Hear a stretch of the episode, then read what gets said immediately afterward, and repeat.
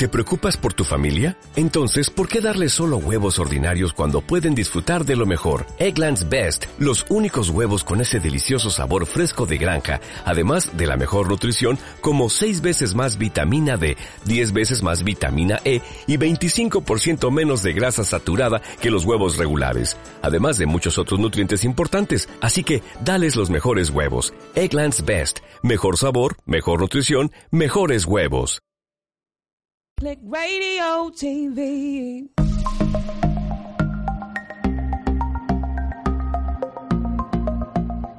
Escucha Click Radio TV, la radio con alma.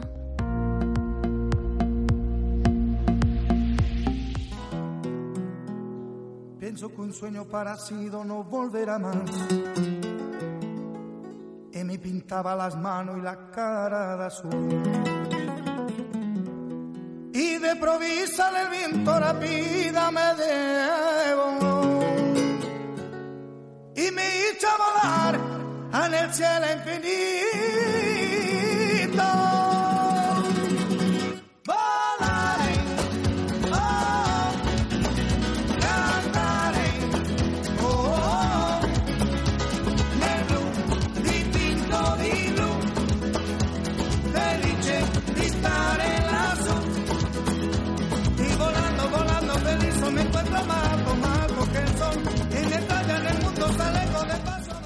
Hola, ¿qué tal? Bienvenidos a Dos y un Destino, el programa de viajes de Clear Radio TV, la radio líder en Internet.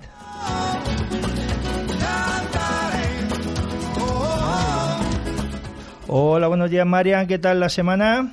Pues bueno, yo sigo con mi alergia. Estoy negra, pero bueno, bien. bien. Va usted con Vamos Dios. bien, vamos tirando.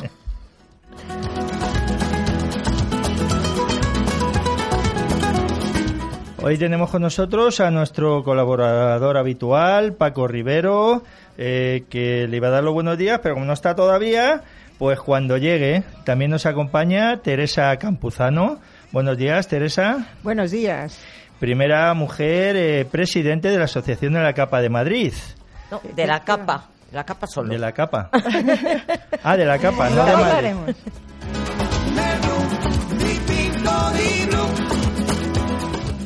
En el programa de hoy haremos un recorrido por las dos únicas ciudades autónomas de España, de la mano de Toñi Paulete, de la Oficina de Turismo de Ceuta, y Ramón de la Cruz, de la Concejalía de Festejos y Cultura del Ayuntamiento de Melilla. Hablaremos de la asociación de la capa y terminaremos el recorrido ornitológico por la provincia de Extremadura que comenzamos la semana pasada. Nos lo pasaremos genial sabiendo que nos escucháis. Esto es Dos y un destino. ¿Nos acompañas?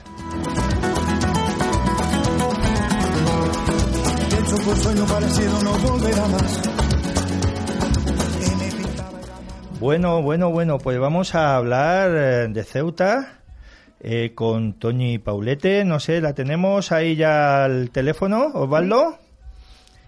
Sí, por aquí estoy. Por ahí está. Buenos días, Toñi. Buenos días, Hola, buenos días, Toñi. Mira, ella es Marian encantada. y también tenemos aquí a Teresa. Encantada de saludarte. Igualmente.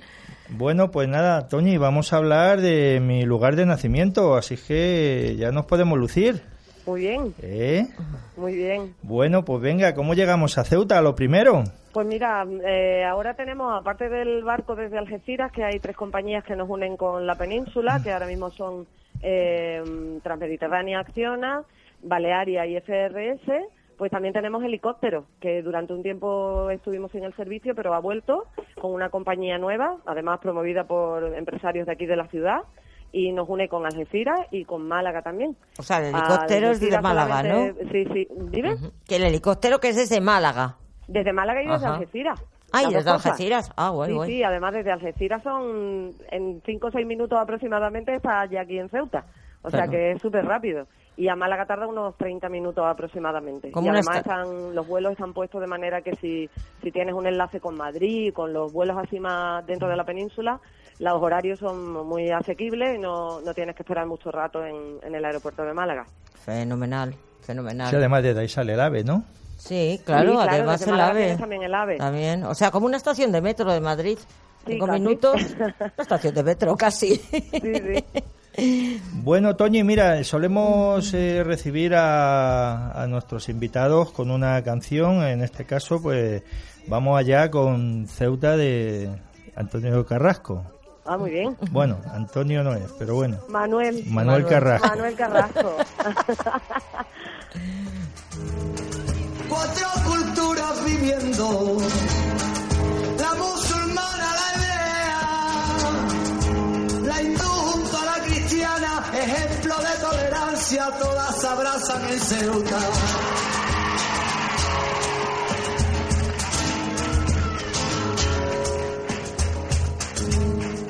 La casa de los dragones, un mercado medieval de la plaza de los reyes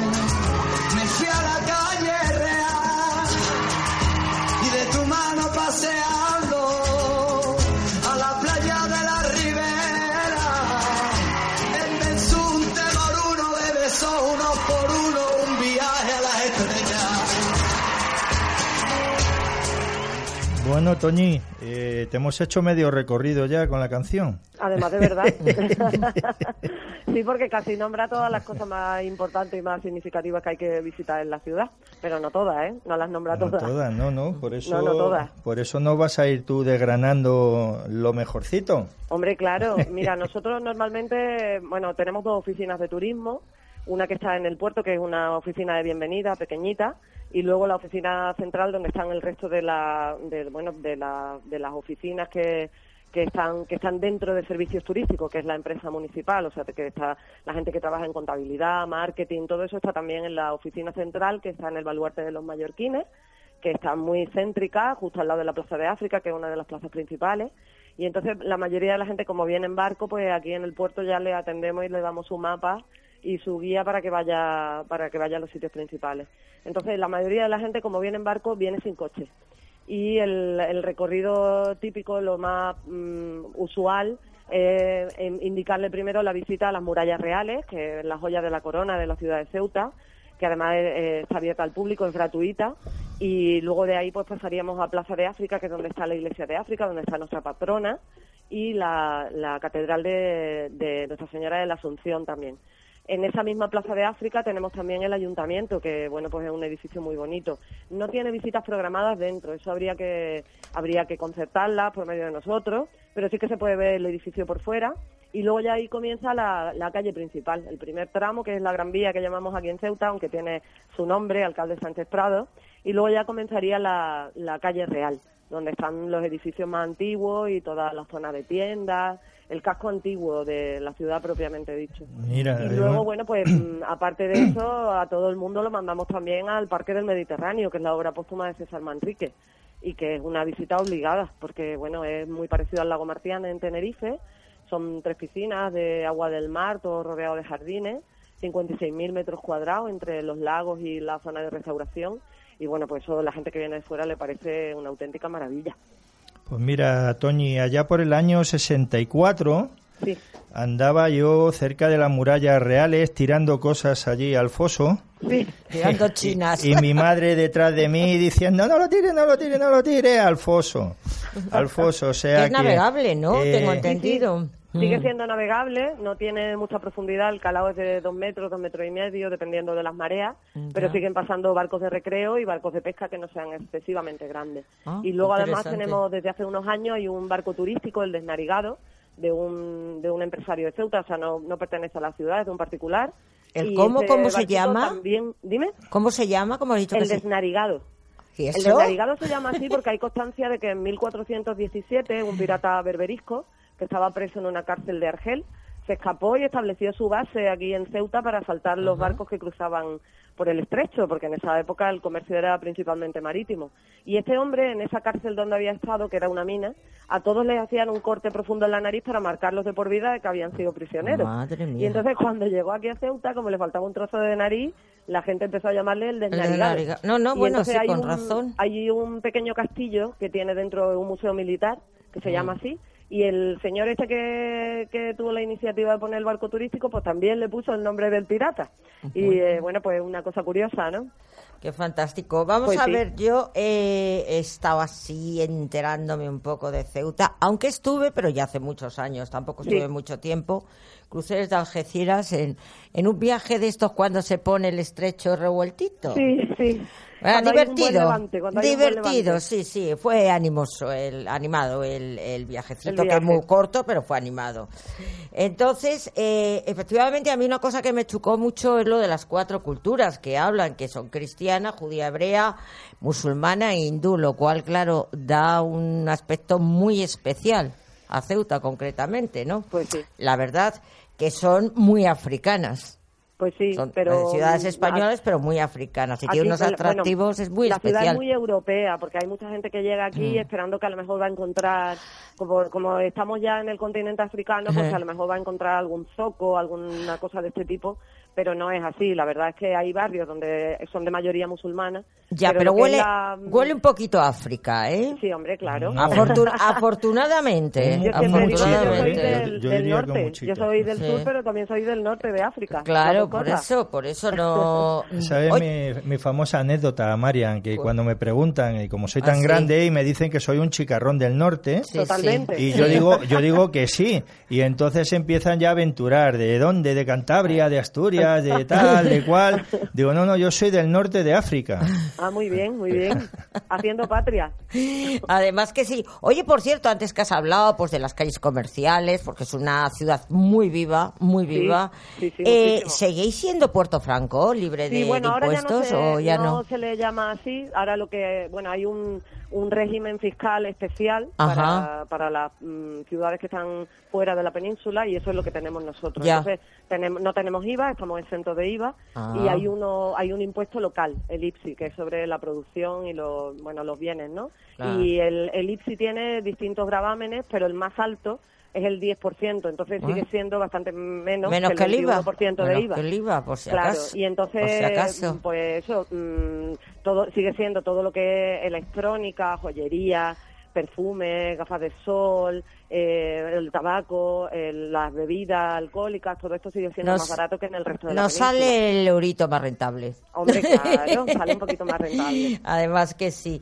Bueno, Bueno, pues eh, seguimos a ver que nos siga contando Tony. Sí, yo mira, para, para que la gente, para ponerla un poco en, en historia, Mm. eh, por si se piensan que Ceuta viene de las eh, guerritas del Rif, de tal y de Sí. cual, eh, eh, el 21 de agosto de 1415, un ejército liderado por Juan I de Portugal invade Ceuta para la gloria de Portugal y Ceuta pasa luego a soberanía española como consecuencia de la Unión Ibérica.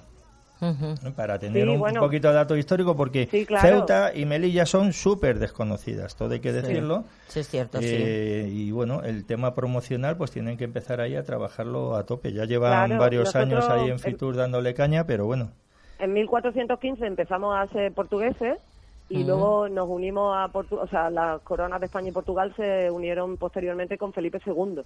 Y luego ya fue en- con Felipe IV cuando Portugal se independizó de la corona de Castilla y la gente de Ceuta pues tuvieron la, la opción de ver con quién querían quedarse y bueno pues los nobles de la ciudad se reunieron y decidieron que era que era mucho más rentable y práctico eh, unir- seguir con la corona de Castilla que los teníamos aquí al lado que con Portugal que ni siquiera veíamos dónde estaban y alrededor de 1680 empezamos a ser españoles de pleno derecho hasta el día de hoy. No, sí, Por que supuesto. es una, una de las plazas de, de soberanía que los, mar- los, eh, los marroquíes han reclamado muchísimas veces, pero claro, España y Estado, pum, sin moverse Bueno, del sitio. hi- Hicieron ahí un intento con una Sí. islita, la de Con Perejil, ahí, pero les, claro, pensando a ver cómo reaccionan, porque fue un, pusieron allí un par de cabreros, eh, allí un par de personas para ver qué tal y bueno, les salió un poco, Hace poco ha hecho poco años de perejil. Sí, sí, sí. es verdad, sí.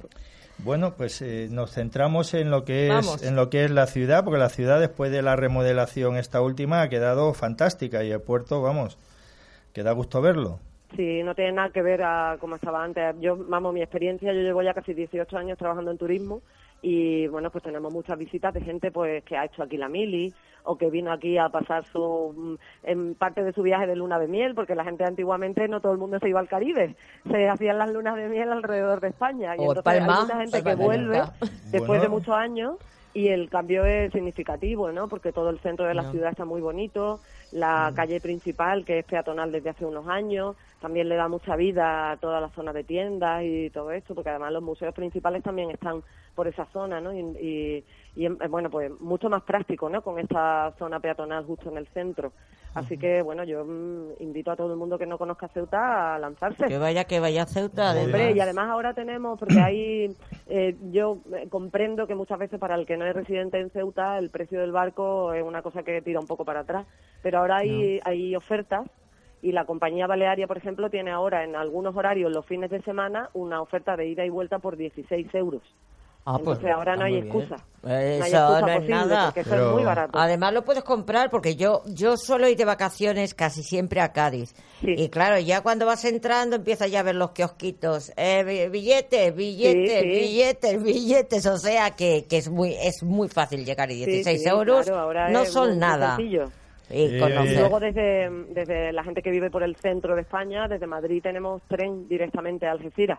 Claro, Entonces, sí, sí, bueno, sí, sí. Una opción también, ¿no? Porque en- dura como unas cinco horas aproximadamente, pero no tienes que ir hasta Málaga en avión o AVE y luego tener que volver hasta Algeciras en coche, sino que directamente ya estás en Algeciras para coger el barco. Ya coges el barco. te Mira, sitio y Tony, tenemos aquí a nuestro compañero Paco Rivero, que ya ha llegado y quiere Sí. hablar contigo también. Hola, Ah, Toñi. muy bien. Buenos días, ¿cómo estás? Te guardo, un, Buenos gua- días. un- guarda- guardo un gratísimo recuerdo de tu ciudad porque fui siendo estudiante y Sí. el precio ahora está carísimo. A mí me costó 70 pesetas.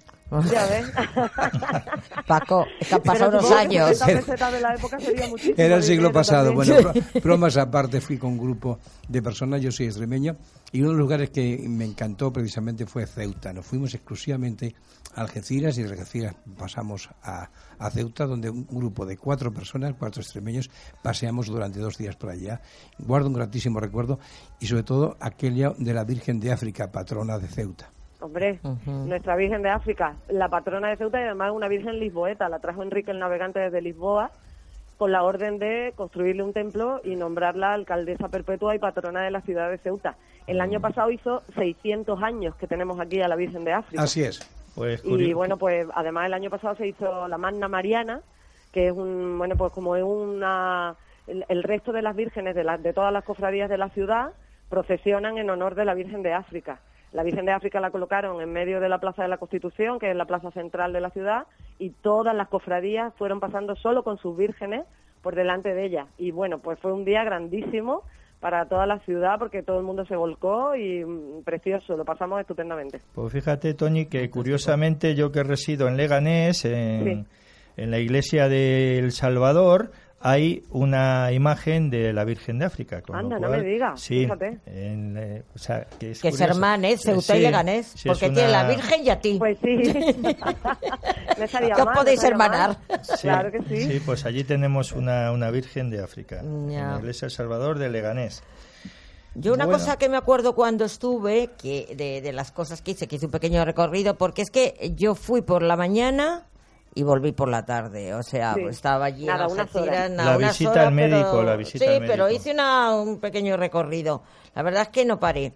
Y no paré de comprar, porque entonces sí que era Puerto Blanco totalmente. Sí, no, pero vamos, que hoy, Sí. hoy en día sigue siendo igual, aunque se Sí. llame de otra manera, el- la misma exención fiscal. Está fenomenal. Me acuerdo que subí al Monte Hacho.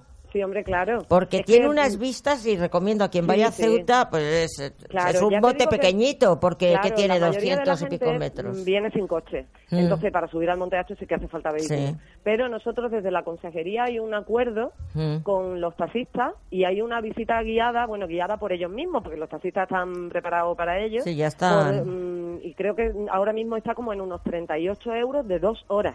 Mm. en un taxi completo, no por persona. Entonces no es excesivamente caro y, y no solo te suben al mirador de San Antonio, también van al mirador de Isabel II, que está en el, en el monte de García Aldave, ya en la frontera casi con Marruecos, al lado del, del cuartel de la Cuarta Bandera de la Legión.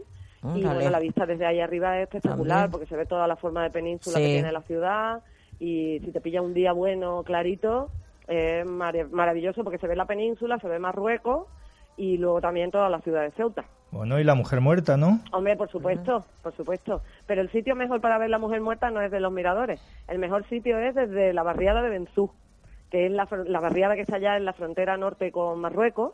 Y, y desde ahí se ve perfectamente. La mujer muerta es una, es una montaña que pertenece ya a Marruecos, el, el Jebel Musa es su nombre en árabe. Jebel Musa, sí. El Jebel Musa, sí. Y, y bueno, desde Ceuta se ve perfecto y es como la silueta de una señora que está así tumbada.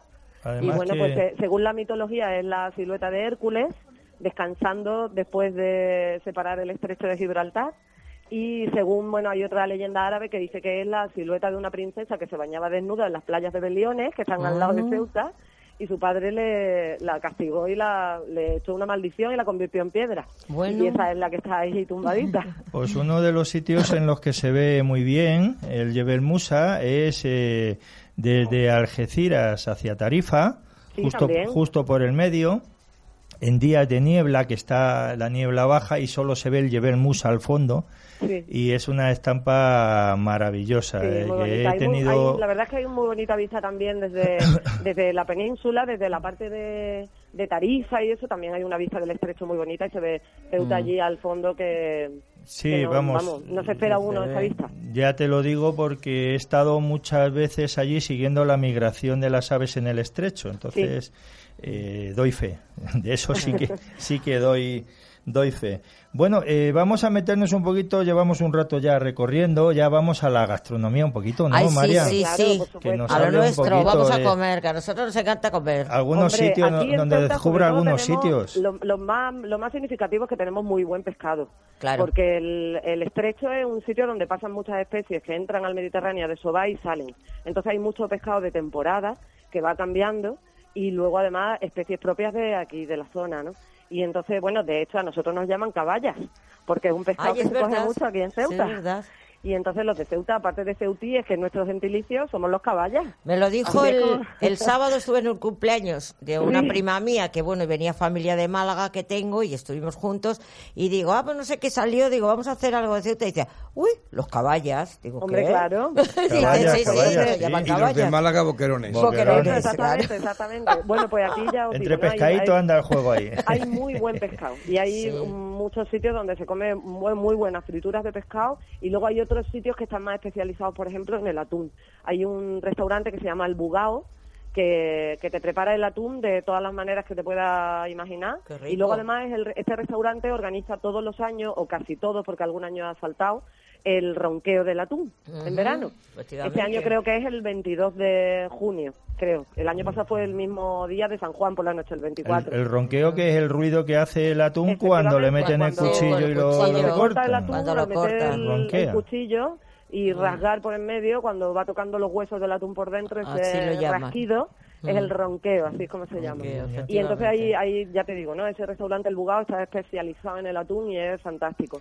Pues y nada, luego, en, habrá bueno, que pues la misma en la misma playa de la Ribera, que es una de las playas que está en el centro, hay un chiringuito que también te come un pescado fantástico y, y es para estar allí ya en la playa tomándote Y- la cervecita. Además que sí, bueno. lo bien que se están los chiringuitos comiendo, te sabe todo mejor. Y los peces Pues sí, voladores pues secos, los Sí. peces voladores Sí, sí, secos están- también. de hecho, ya están ahora la, este fin de semana que yo he pasado corriendo, porque a mí, vamos, yo soy corredora, y yendo hacia la frontera corriendo, ya en- de camino Pues- a la frontera es donde está la explanada donde ponen ten las cuidado que te sale del país eh, poco menos, ¿eh? Sí, casi, pero no, ¿eh? Pero no, llego hasta la frontera y me doy la vuelta. Eso estaba Bueno, pensando yo, digo, porque tienen 22 kilómetros, digo, No, vamos a ver, para hacer una maratón se tenéis que dar dos vueltas. vueltas, ¿eh? Claro, vueltas. do- son 42, con dos vueltas lo apañáis y Ya sobran dos todavía. Claro, es Pues- que tiene- pues tenéis mucha la influencia. De camino a la frontera vi ya la- las volateras y ya están allí todos los bonitos y los voladores. Las dos cosas están ya secándose. Hemos tenido además unos días de poniente fuerte que ayudan a que el poniente aquí en Ceuta es seco y entonces ayudan a que el pescado coja el punto fantástico para cortarlo y comértelo con una cervecita. El jamón Sí. del mar. A mí, a mí la primera vez que fui con conocimiento de causa, porque la, la primera vez que estuve allí fue cuando nací, Pero me, me fu- me- me fui tan pequeño, me fui con pocos años y los, los recuerdos, esto de tirar las cosas a- al foso, Sí, son sí. contados de mi madre, por supuesto, porque yo me fui con año y medio de Ceuta y Claro, luego volví con unos 14 y lo que más me llamó la atención fue el mercado. Y los voladores estos allí secándose. O sea, yo parecía que había llegado a otro mundo.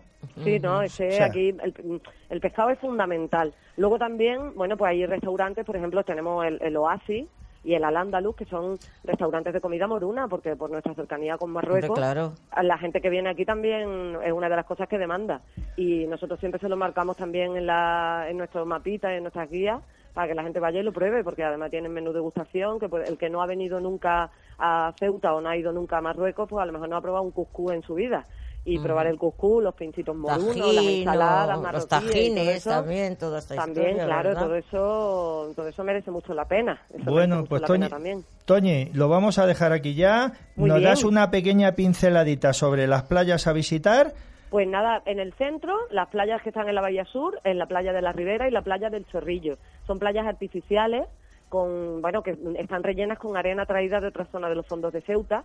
Y luego tenemos las playas de la Bahía Norte, que las playas de la Bahía Norte son más salvajes porque están más metidas en el estrecho, Claro. de agua un poquito más fría, Ya pero limpias, claro. limpísimas, vamos, y además con toda la vista de la península Mm. enfrente. O sea que hay donde elegir. bueno, pues muy muchas gracias. Muchas Gracias. Toñi, por tu seguimos recorrido y, y ya aconseja- aconsejamos, pues sí, mira, nos podemos ir a comer un bonitito. De Hombre. estos, un atún. Yo os encantaré, os acompañaré encantada y llevaré todas las visitas que haga falta. Muchas gracias, Toñi. A vosotros, Un buenos saludito. días. Chao, adiós. Bueno, pues nos vamos a ir ahora, Marian, con... ¿A dónde? Pues con nuestra amiga de la capa, con Teresa. Ah, la presidenta. Bueno, me encanta lo de La, presidenta. presiden- ¿eh? la señora, no, perdón, la señora presidenta de la Asociación de la Capa. Es- La verdad que es un lujo tener a esta Sí. mujer. Tú la- ya la rendirás pleitesía porque tú no, no llegas a la categoría de presidente. Es que Paco también es de la Asociación de la Capa, de la Capa de la Boina y debe ser hasta del botijo porque mira que es español y típico. Claro que sí, evidentemente. Sabe muy bien nuestra amiga María Teresa que la capa es algo realmente muy español. Muy Pero yo no tengo que hablar, tiene que hablar ella. A ver, cuéntanos. Bueno, Teresa. pues os cuento, esta es una asociación que surgió hace ya 91 años, el año pasado cumplimos 90, 1928, en un programa de radio que emitía eh, Unión Radio, que luego fue la SER, y Velasco Zazo, un periodista en aquel entonces, hacía un programa de radio por las tardes y hizo un manifiesto, se le ocurrió, hizo un manifiesto en favor de la capa española, de la capa, porque se estaba perdiendo el uso de la capa. Estaban utilizando el gabán y dejando de lado esas capas que todo el mundo tenía de familia y tal, pero allí las aparcaron. Entonces él eh, pues hizo este manifiesto y fue un bombazo. Toda España, no solo Madrid, sino toda España en favor de la capa española. Tal fue así que a los 10 días o así se reunieron ya un grupo de amigotes, pero amigotes, te quiero decir, ya Manuel Machado, Mm. eh, los Álvarez Quintero, estaban entonces, eh, Julio Romero de Torre, un grupo de gente. Y dijeron, aquí hay que iniciar esto de forma oficial. Y instituyeron y constituyeron pues esta asociación que ha llegado a día de hoy, una asociación romántica, un poco loca. Es gente que nos gusta continuar con nuestras tradiciones, sí. Sí, me y- estaba contando antes que se reunían en tascas y ta- que se reúnen todavía en tascas y tabernas. o sea, Es que lo que toca. una asociación tabernaria. No queremos tener locales, no queremos tener cuotas, señores. No queremos, no queremos. Nosotros somos ¿Con la así, salimos, somos un grupo de amigos. Se denomina, en principio pensaron denominarla la capa, pero luego dijeron no, amigos de, la, capa. Y entonces, desde entonces funciona así.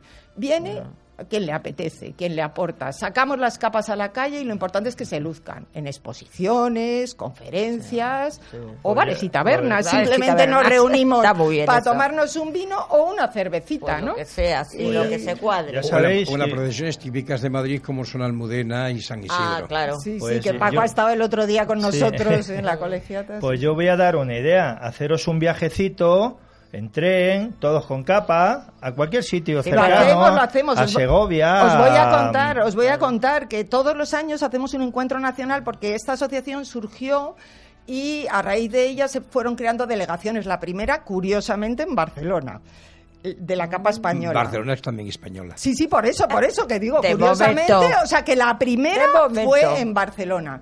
Y a raíz de esas delegaciones pues, fueron constituyéndose distintas asociaciones y ahora somos un numerosísimo grupo de asociaciones por toda España. ¿eh? Sí, y pero- entonces lo que hacemos es una vez al año reunirnos en una localidad.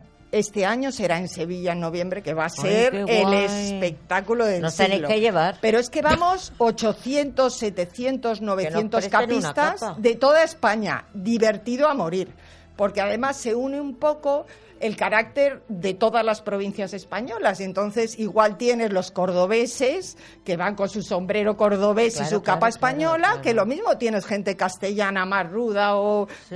mm, con otro carácter. Y nos, nos unimos todos allí y no sabes el fin de semana que nos, que nos pegamos. Este año estuvimos en Salamanca. Os tienen que echar. Y lo pasamos de película. Bueno, el rector ya le, le- sí le impusimos la capa y dijo, esta ya no me la quito, voy a ir a diario a la universidad con la capa puesta. Es una prenda elegantísima. Yo siempre he considerado que la capa española es una prenda elegantísima. A las mujeres les queda muy bien, pero a los hombres le da una postura y un como un empaque muy especial. Voy a contar una anécdota muy Mm. simpática que me ocurrió en una relación con China. Aquí en Madrid estuve en la casa del embajador de, de China, de la República Popular de China.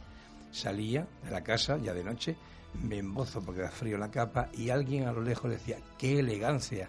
Sí. La capa es elegante. Como los sombreros, además. Y fíjate tú, yo, es que tú una anécdota, yo te voy a contar otra. Yo mm, tengo familia en Chile y vino un primo mío el año pasado y, bueno, viene porque vienen cada año, cada dos años viene a visitar a la familia, ¿no? Y entonces él el año pasado venía a comprarse, traía el nombre, Seseña, a comprarse una capa. Bueno, y por lo visto en Chile tuvo un éxito que había gente que llamaba y las encargaba para que se las mandaran. No, no, pero en- en- viene gente de Estados Unidos, o sea, a Sí. ver, presidentes de gobierno. Mm, Realmente tú, yo voy de vez en cuando por allí, por Seseña, es una, un comercio que data del Sí, yo 1901. estuve con él. Él, él, eh, que estaba al frente en el 1928, fue uno de los constituyentes de nuestra asociación. Siempre han estado muy ligados a nuestra Claro. asociación. Y ahora, pues lo continúan dos hermanos. Bueno, el que está realmente en la tienda es Marcos, Marcos Seseña, un tío estupendo que le está dando además otro aire mucho más actual y realmente atraen mucha, mucha gente. Yo he conocido mucha gente del norte de Italia que hace Mm. mucho frío, Suiza, Alemania. Y en la Cuando moda, viajen ¿eh? aquí, claro, porque la capa española está eh, realizada, la buena, la de calidad, la que venden en Seseña. Cada uno, ¿sabes? Puede hacerlo, pero la de calidad, calidad, tiene una lana que se produce en Béjar, Salamanca, y es una lana maravillosa. Entonces, en todas estas zonas frías, el uso de esa capa les viene fenomenal. No, y la moda. Yo me acuerdo hace como 5 o 6 años que Jean-Paul Gaultier sacaba a todas sus modelos con capa española y luego ya, ya sabes que andan muy así, ellas se quitaban la capa y debajo llevaban el modelazo en un desfile en París y bueno, fue eh, el éxito absoluto. Bueno, hay mucha capa, absoluto. fíjate, se han llegado a utilizar es, con traje de novia, hacen unas capas Ah, sí. blancas espectaculares para cubrir los trajes de novia cuando se casan en invierno. a lo mejor claro, está claro. nevado y es espectacular, Claro, absolutamente espectacular. Bueno, pues nada, ¿No muchas gracias Teresa. Vamos a dejar el tema de la capa por ahora porque tenemos que ir conectando con Melilla. Vamos a, a ponernos en contacto en breve con Ramón de la Cruz. Y mientras tanto vamos a subir esa musiquita de Joel Fireman que está ahí su- sonando de fondo, que es de la aventura de las plantas.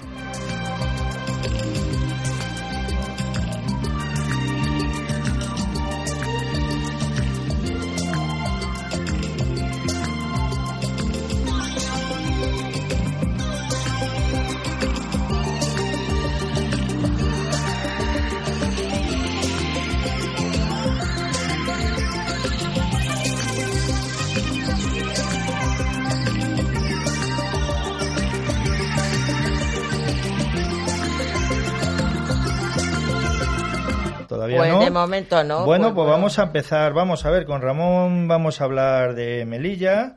Eh, Ramón está en la Concejalía de Festejos y Cultura del Ayuntamiento de Melilla, pero curiosamente él es caballa, él es ceutí y es el presidente de la Casa de Ceuta en Melilla, con lo cual, bueno, pues eh, Oye, une, y une ahí dos... tiene, te- tiene el nombre, como unos son caballas, los otros que son bonitos. Los ¿o de Melilla son tienen- melillenses, Ah, que yo sepa. solo. Los, los habrá bonitos y feos. Regulares. Regulares, sí, bueno, eh, mm, claro, eh, vamos a ver, eh, Melilla se la conoce mucho por los tercios de la Legión que han estado allí, por los regulares. De hecho, creo que había traído una canción que luego ponemos, el himno de regulares, de regulares de Melilla 52. Que llevan capa también. Porque Llevan ah, capa. mira. es la música. Con. Llevan capa, llevan Con capa. laza. Llevan capa Y también. muy elegante cuando hacen el desfile precisamente aquí en el Día de las El- Fuerzas Ah, Armadas. Día de las Fuerzas Armadas. Muy elegante. Su Ay, paso, sí, que es unos que paso. llevan como un fez Un fez, también. lleva el fez. Es Sí, verdad, sí, ahora sí, me he sí. acordado, es verdad, que llevan El fez es el sombrero rojo que Sí, llevan sí, los sí, eh, sí. moros. Los moros, los árabes o los melillenses o los que sean, no sé cómo. Pues Melilla también es una ciudad muy curiosa de la que vamos a hablar porque igual que decíamos que Ceuta tenía las cuatro culturas de judía, eh, cristiana, musulmana y India. India, también por Melilla tienen lo suyo, porque según he visto yo, pasaron fenicios, romanos, vándalos, bizantinos, o sea, también pasó una cantidad de culturas que, claro, han dejado una, una huella Y la impresionante. ciudad antigua está preciosamente restaurada. Sí, Yo hace mucho sí, estuve en un congreso sí. allá y realmente Melilla es una ciudad que merece la pena. Por cierto, muy bien comunicada con Málaga, donde sale el barco que los malagueños Sí, dicen el sí. melillero. Sí, sí, el melillero, aquí el narigudo, el melillero, el desnarigado, el no sé qué, el no sé cuánto. Bueno, Sí, pues vamos a hacer un bonito, poquito de historia, Marian. Vamos Sí, a ver, eh, sí. desde finales del 19 se inicia en Melilla un periodo de esplendor eh, que genera una ciudad moderna. Y después de Barcelona, es la ciudad española con más representación de arte modernista, que Sí. luego hablaremos, Luego hablaremos nos de ello, un es poquito más a fondo. Mm. Y es, bueno, la mayor representación del modernismo en, en África. Es equiparable a Barcelona, ¿eh? el modernismo, la ruta. Y hay una ruta del modernismo que es impresionante. Sí, Y- tiene más de mil edificios catalogados Sí. como conjunto histórico-artístico en la ciudad de Melilla y que es bien de interés cultural y donde destaca Mm. sobre todo Enrique Nieto. Efectivamente. que hizo una Enrique Nieto gran cantidad y de- Nieto. Nieto y Nieto, sí, Nieto bueno. y Nieto, que fue es, un es en de Gaudí. Un gran Sí. discípulo de Gaudí. Y la verdad que le encargaron y los edificios modernistas que tienen son eh, simplemente impresionantes. Uno de ellos, el Casino Español. Impresionantes. Entonces, pues, eh, bueno, ¿qué hacemos? ¿Seguimos hablando de la historia o esperamos a, a, que, a que comuniques con él? Bueno, vamos a seguir. Yo soy una loca del modernismo. A mí el modernismo me gusta muchísimo. Y la verdad es que el patrimonio modernista de Melilla eh, está codo con codo con Barcelona. No te creas que, que tienen que echarse nada en cara el uno al otro. Eh, como hemos comentado, un discípulo de Gaudí apareció por allí. Bueno, lo contrataron a un discípulo aventajado de Gaudí. Se trasladó a Melilla a principios del siglo XX y llevó el estilo modernista, que tanto triunfaba en Cataluña en aquella, en aquella época. Para admirar alguna de las perlas que tiene Melilla dentro del modernismo hay que acercarse al ensanche de Reina Victoria. Esta zona se la conoce como el Triángulo de Oro. Desde las Plaza España, donde se halla la Casa de Melul, el Palacio y el Palacio de la Asamblea, luego por la calle del Ejército, que encontramos la Cámara de Comercio y el Telegrama del RIF, Luego hay un edificio, la Reconquista, en la Plaza Menéndez Pelayo, está todo junto y hay la famosa Casa de los Cristales, la Casa Tortosa y el Acueducto. Y, por supuesto, la preciosísima fachada del Casino Español, que pertenecer en esa época al Casino Español, pues era la gente de alta standing. O sea, casi como vosotros con la capa. La gente, pues, que tenía medios y tal. Claro, y no solamente la fachada adentro, tienen una biblioteca, destaca una biblioteca eh, que la decoración es total y absolutamente espectacular. Pues yo estaba hablando de, del este modernismo. Del modernismo, pues, sí, pero es que Melilla, Melilla tiene, tiene muchas más cosas. edificios eh, del historicismo el modernismo, el art deco, Mm. o sea, tiene una cantidad de edificios que es increíble. Eh, tiene eh, el racionalismo también, tiene cementerios que son la caña, porque hay unos panteones que son dignísimos de ver. Y bueno, pues si quiere vamos desgranando un poquito. ¿Hemos hablado del fuerte de Rostro Gordo? No, no he dicho Bueno, nada. pues Yo me he metido de cabeza en el modernismo y ahí me he quedado. Y entonces, Pues nada, el, el Rostro Gordo es un conjunto de fortificaciones o fuertes que no están conectados entre sí y eh, más bien están a bastante distancia unos de otros y son de la segunda mitad del siglo XIX en estilo neomedieval que es uno de, de los sitios que, que hay que también ver. Están construidos en piedra de la zona y con ladrillo tocho y tosco, es fuerte. eh, son fortificaciones, la verdad, muy obsoletas. Y bueno, pues eh, las cabilas rifeñas eh, era para defenderse de un poquito de, de ellas. Eh, luego tenemos edificios de Art Deco en el que también está nuestro amigo Enrique Nieto, de nuevo, y que tiene una cantidad, claro, es que tiene una, cantidad de, de, de- de obra allí que es impresionante, porque además se desarrolla el Art Deco cizagueante, es decir, eh, edificios que ondulan. Eh, Sí, algo muy típico del Art Deco, de la está muy cercano, claro, está muy cercano al modernismo.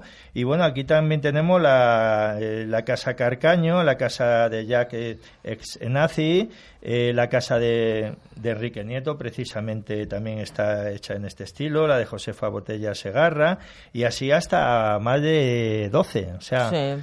mm, muchas. Está plagada, está plagada del arte modernista. Además- a quien le guste es un placer, pues como te pasa en Barcelona, que es un placer verlo, la verdad es que sí. Y además hay otro otro esculto, o sea, otro arquitecto bastante interesante eh, con el tema del Art Deco, que es Francisco Hernández.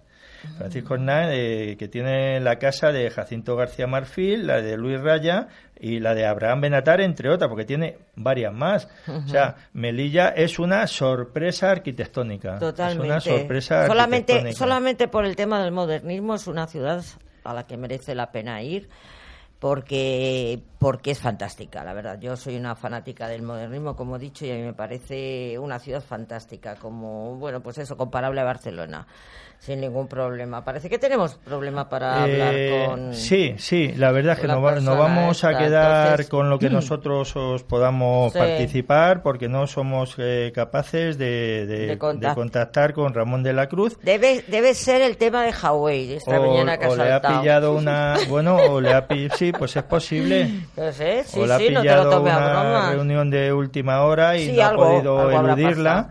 lo Eh, que, pero es lo que tiene la radio. La radio es una cosa viva, espontánea. Pues oye, a veces pasa y a veces pues, pues no pasa.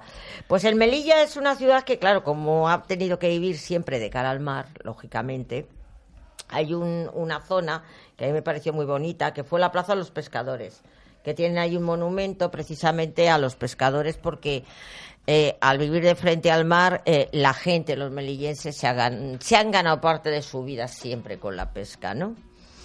Y en el mismo centro de la plaza se halla una barca tradicional eh, con el nombre de los barcos que partiendo de Melilla faenaron en lo que el Mediterráneo, el Mare Nostrum. Bueno, pues vamos a poner una, una música, una canción de Emilio El Moro. Tú lo Uy, conocerás. Lo conocí, le entrevisté Él en es- Jaén hace muchos años que llevaba un fez. Recordad Lleva, que siempre con un- toca sí, con sí, el sí, FED, sí. su guitarra así puesta aquí muy arriba y el Sí, FED. sí, sí. Vamos a escuchar mi ovejita lucera, porque es el máximo representante. Sí, pero es en plan cachondo, o sea, Emilio Sí, Moro vale, es Emilio el... Moro, sí. de vieja ya no puede andar. En mi pobre borrega serán de botes de leche le he puesto un collar. Yo la llevo amarrada de una cuerda y pa' que no muerda le he puesto un botán. Y de tanto quitarte las pulgas ya no tiene diente ni lana ni nada.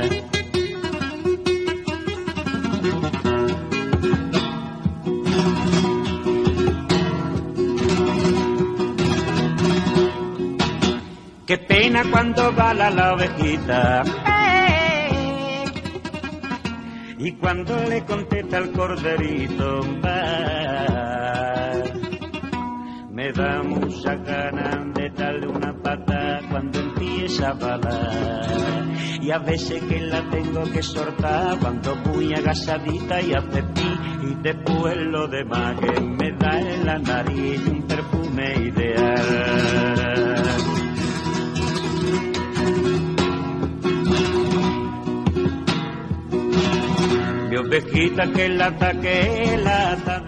Bueno, pues nos vamos ya de Melilla con Emilio El Moro, que es absolutamente fantástico.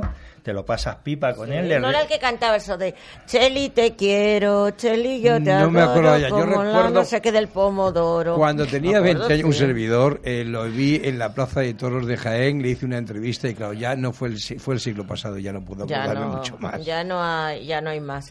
Fantástico, fantástico. Bueno, porque pues, oye, pues por cierto, hablando de todo, tenemos aquí a dos extremeños. Los extremeños se tocan. Sí, sí. A dos extremeños va a hablar de los viajes ornitológicos Mario de Cáceres. Ah, qué bien. O sea, os vais a de- los cielos de, de, Cáceres. de Extremadura, pero es que además Extremadura, es un general. paraíso. me voy a permitir nombrar hasta su pueblo. Uh, que se y- llama Brozas, Que la se villa llama de Brozas. las Brozas. Y eres hijo predilecto, ¿no? Se llama. Pues ¿cómo se llama? cronista oficial. No, cronista él es cronista oficial. Cronista oficial. Yo Cronista sabía que oficial. tenía ahí cierta enjundia, Paco. Bueno, pues habíamos dejado el otro día Mm. eh, los, los viajes ornitológicos, las rutas ornitológicas por Extremadura. Habíamos citado varios sitios, pero nos quedaron un poco casi todos. Sobre todo el Parque Nacional de Monfragüe, que es la joya de la corona. Allí, aparte de aves, pues se pueden ver mamíferos, reptiles, insectos, hay de todo, mariposas, eh, en fin, un poco de todo. Y, lo- Buitres. lo- y los grandes, los grandes, claro, el, eh, la cosa de, de Monfragüe es que se ven los grandes. A mí me gustan mucho los pequeños, pero entonces, espera, me está, me está llamando, me está llamando Ramón, pero es que no puedo atender el teléfono ya, Ramón, lo siento. Otro día. Bueno, pues Ramón, es, otro día será. es reserva de, de la biosfera y aquí nos podemos encontrar una de las colonias más grandes de buitre negro de toda Europa. Eh, muchísimo buitre leonado, más de 500 parejas. Cigüeña negra, que está ahora mismo en temporada, acaba de llegar de, de África precisamente. Águila imperial, alimoche, águila real. Hay de todo. En Monfragüe hay de todo. Halcón peregrino, burreales y nocturnas, diurnas. Bueno, todo, todo no, porque no tenéis cóndores. De- no hay cóndores porque Por en. España no existen. Si no, si no, Si no aquí, los teníais en Monfragüe. en si Extremadura, se ponen, se ponen. ¿eh? Hay una cosa básica, indudablemente hay que reconocer que el Parque Nacional de Monfragüe es una verdadera joya maravilloso, para la ornitología. joya. Para Mm, todo, y para Turistas pasear, para enamorados todo. de la ornitología vienen de cualquier parte de Europa simplemente a pasar unas jornadas para escrutar los cielos y ver, vamos, cerca, muy cerca, esas grandes aves, como No. está diciendo nuestro compañero. sí, sí. Bueno, pues habíamos hablado también de las colonias de Cernica Los Primillas que hay en Cáceres, capital, y habíamos hablado de las grajillas que había en Trujillo, y nos vamos a salir un poquito ya más al campo. También decir que dentro de las ciudades encontramos mucho vencejo común, que vuelan en bandos armando un escándalo bastante grande, y encontramos también las golondrinas con mucha cantidad, pero también los aviones comunes, que es otro tipo de llamarlo golondrina, vencejo, es de, Sí. de- de- anda por la misma familia. Entonces, eh, dentro de los parques también hay un montón, golondrinas, dáuricas, aviones, ya te digo, y el avión roquero que está entrando ahora. El Bueno. avión rockero por roca, Sí, no por rock and roll. Ah, bueno, digo, Luego somos había- modernos. Claro, habíamos hablado luego de las zonas llanas, las estepas, la que va entre Cáceres y Trujillo, Sierra de Fuentes, zona los llanos de abutardera, Cáceres tienen muy buena Llanos de. Cáceres, claro, Sisones, Abutardas, Gangas, Ortegas.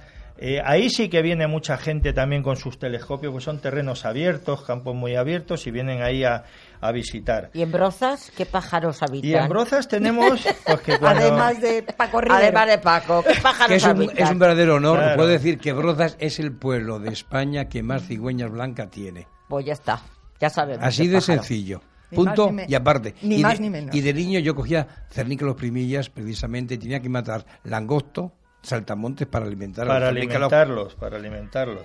Bueno, pues otro de los sitios eh, importantes para ir a ver aves eh, en Extremadura es la- el embalse de Arrocampo, que es un lugar ornitológico bastante interesante donde tenemos pues buena concentración de acuáticas.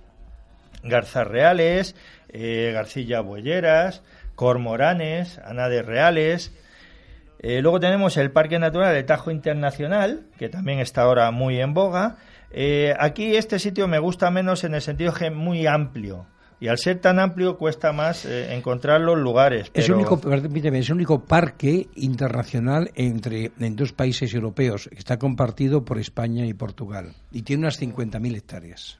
Pues ahí queda anotado y también tenemos el geoparque de las Villuercas, que además es un geoparque impresionante, o sea, impera la geología, pero claro, cuando hay mucha roca, mucha geología, pues lo que tenemos es sobre todo buitre negro, buitre real, alimoche, es decir, eh, eh, águilas perdiceras, animales que anidan en, Qué bonito. Voy a, darte, voy a darte un apunte del Geoparque de las Villuercas y es que precisamente se llama Montes Apalachenses, es de la zona, de la zona esta. Bueno, Bueno, pues hasta aquí hemos Pues llegado. Se nos ha pasado ya el tiempo Se- rápidamente. se nos ha pasado rápido. Teresa, eh, te, te- te esperamos y te, te citamos en otra ocasión que vamos a hablar más largo y tendido de la capa y esa concentración que vais a hacer en Sevilla, que eso promete. Sí, ¿eh? sí. Eso pro- Estáis invitados, A mí si ¿eh? me deja-. A mí si me dejáis una capa, yo voy. O bueno, si vais a alguna taberna un día de estos, también voy. ¿Eh? No hay ningún Eso problema. seguro, ya Por sabes. eso. Bueno, yo me pues nada. a Paco y allá que me lleve. Muchas gracias, os emplazamos para el lunes que viene en Dos y un Destino. Un beso muy fuerte a todos.